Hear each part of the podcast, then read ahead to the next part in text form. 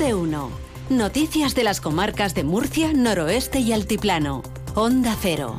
Ángel Alonso. Muy buenos días. En la Dirección General de Tráfico nos espera Jaime Orejón para contarnos la situación de las carreteras en la región de Murcia a esta hora de la mañana, a las 8 y 20. Jaime, buenos días. Muy buenos días a esta hora, pendientes de complicaciones en la 7 en Espinardo y Lañora, ambos tramos en sentido a Almería. También complicaciones en los accesos a Murcia capital, A30, su paso por Molina de Segura, la Nacional 344 en Media Legua y también RM15 a su paso por Alcantarilla al margen de estos se circula con total normalidad en el resto de red de carreteras de toda la zona. Es eh, viernes 1 de marzo, conocemos ya las previsiones meteorológicas. Agencia Estatal de Meteorología, Iván Álvarez, buenos días. Buenos días. Hoy en la región de Murcia el viento seguirá reciando de intensidad moderada durante la mañana, aunque por la tarde tenderá a ir perdiendo intensidad. Por lo general será un día marcadamente estable con los cielos prácticamente despejados y con temperaturas que irán en descenso. Tendremos de máxima 20 grados en Murcia, Cartagena y Mazarrón, 19 en Águilas y en Lorca, 18 en Cieza, 16 en Caravaca de la Cruz y 14 en Yecla. Es una información de la Agencia Estatal de Meteorología. 8.21 minutos de la mañana, en estos momentos en Yecla 3 grados de temperatura, también en Caravaca 3 grados, en Bullas 4 y en Murcia Capital 10 grados de temperatura. CRES, la compañía regional de energía solar, informa que el IVA en la factura de electricidad sube al 21% durante este mes de marzo. Adelántate al fuerte calor en Murcia y a la subida de la factura de la luz. Te instalamos fotovoltaica para que no pases calor en verano y aproveches el sol. Duerme tranquilo y que la factura de electricidad no te quite el sueño. Instalé placas solares en casa. En un año no funcionan bien y ahora la empresa ha cerrado. Llama a CRES, son de toda la vida, tienen más de 20 años de experiencia y se encargan de todo el papeleo, permisos, certificados y subvenciones. Con CRES, atención personal, sin centralitas ni problemas. CRES, Compañía Regional de Energía Solar.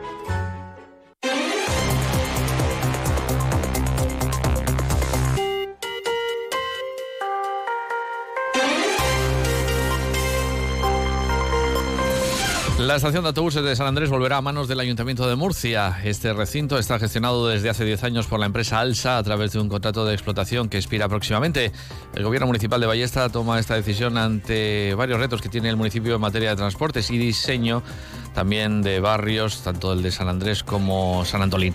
El concejal de movilidad, José Francisco Muñoz, daba más explicaciones sobre esta decisión que se ha tomado.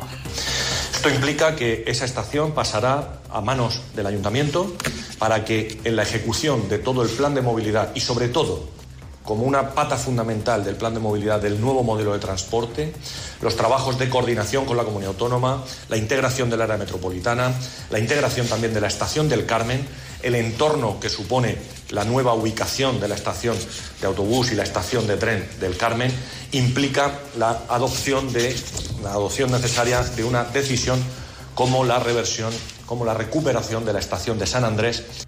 La futura estación de autobuses estará ubicada en el barrio del Carmen, junto a la de alta velocidad que está en su fase final de construcción.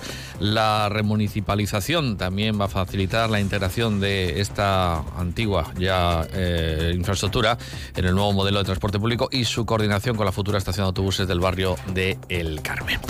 El Consejo de Gobierno ha aprobado la concesión directa de una subvención al Ayuntamiento de Murcia por importe de 5,6 millones de euros para la gestión y financiación de las actuaciones de rehabilitación programada de barrios y pedanías dentro de la convocatoria de ayudas a la rehabilitación de viviendas procedentes de los fondos europeos Next Generation, según ha explicado el portavoz regional Marcos Rotuño.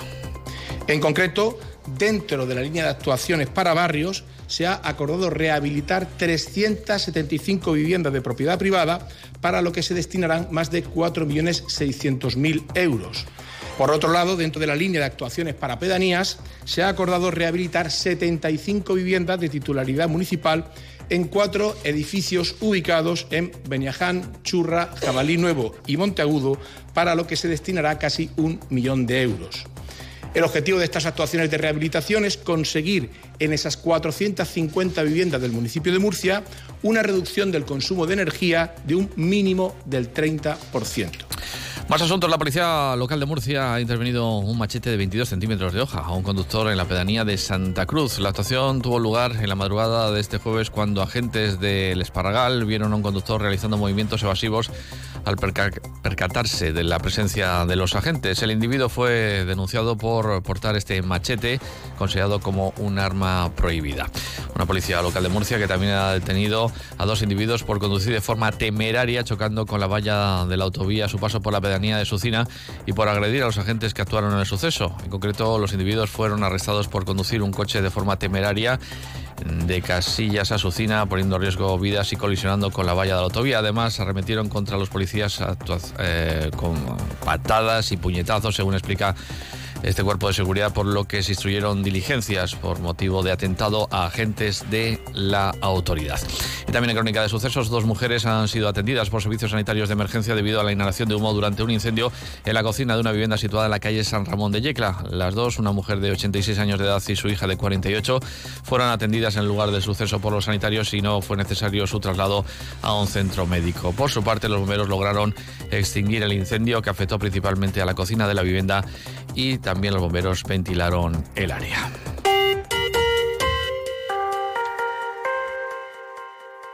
Renta 4 Banco, tu banco especialista en inversión, te invita el jueves 7 de marzo a la conferencia Economía y Mercados Financieros en 2024, buscando un nuevo equilibrio en un entorno de tipos altos y bajo crecimiento, impartida por don Juan Carlos Ureta, presidente ejecutivo de Renta 4 Banco. Gestionamos tus ahorros con nuevas ideas de inversión. Estamos siempre cerca de ti. Entra en r4.com o visita tu oficina en Murcia, Primo de Rivera 23.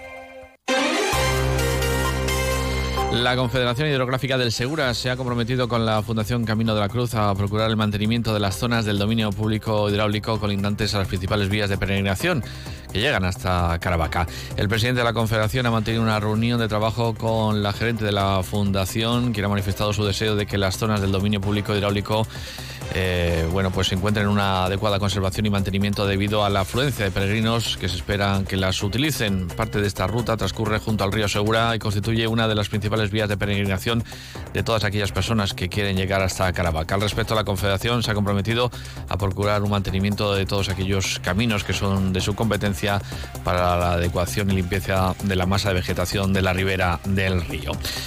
Una mancomunidad de los canales del Taivilla, por su parte, que va a invertir casi 9 millones de euros en dos proyectos destinados a la mejora de abastecimiento al municipio de Caravaca y a sus pedanías. El primer proyecto, cuyas obras arrancaron el pasado mes de octubre, tiene como objetivo mejorar el abastecimiento de las pedanías de Caravaca y el polígono industrial de la venta Cavila. Los trabajos tienen un plazo de ejecución de 14 meses y 4,5 millones de euros de presupuesto. La mancomunidad está procediendo a la construcción de una tubería de más de 10 kilómetros de longitud que va a conectar el depósito de pedanías altas de Lorca que se alimenta mediante impulsión desde el canal bajo del Taivilla con uno nuevo que se va a construir en Venta Cavila y que dispondrá de una capacidad de 3.200 metros cúbicos. También se ha redactado un segundo proyecto para la mejora del suministro a la ciudad de Caravaca con un plazo de ejecución de 15 meses y un presupuesto de algo más de 4 millones de euros.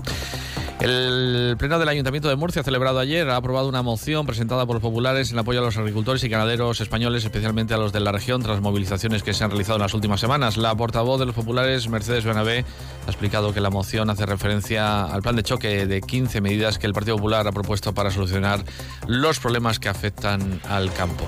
Planteamos medidas como la flexibilización del plan estratégico de la PAC, la promoción de un pacto nacional del agua o la revisión de la ley de la cadena alimentaria y es que los consejeros en materia de agricultura y ganadería del Partido Popular llevan semanas pidiendo que se reúna la Conferencia Sectorial de Agricultura y Desarrollo Rural de forma extraordinaria en Yecla se ha llevado a cabo la Asamblea General del Grupo de Acción Local Líder Noreste, del que forma parte los municipios de Yecla, Jumilla, Fortuna y Avanilla. En el encuentro se ha tratado la grave situación que atraviesan los agricultores de la comarca y han expresado su decepción al no haber sido recibidos todavía por la delegada del Gobierno en la región de Murcia para trasladarle la grave situación en la que se encuentran los agricultores. También pretenden exponer soluciones a la inexistencia de recursos hídricos alternativos a la obtención de agua mediante pozos en toda esa comarca.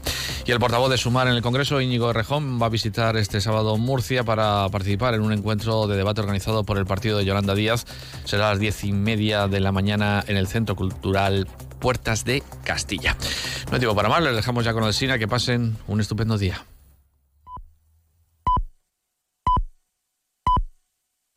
Son las 8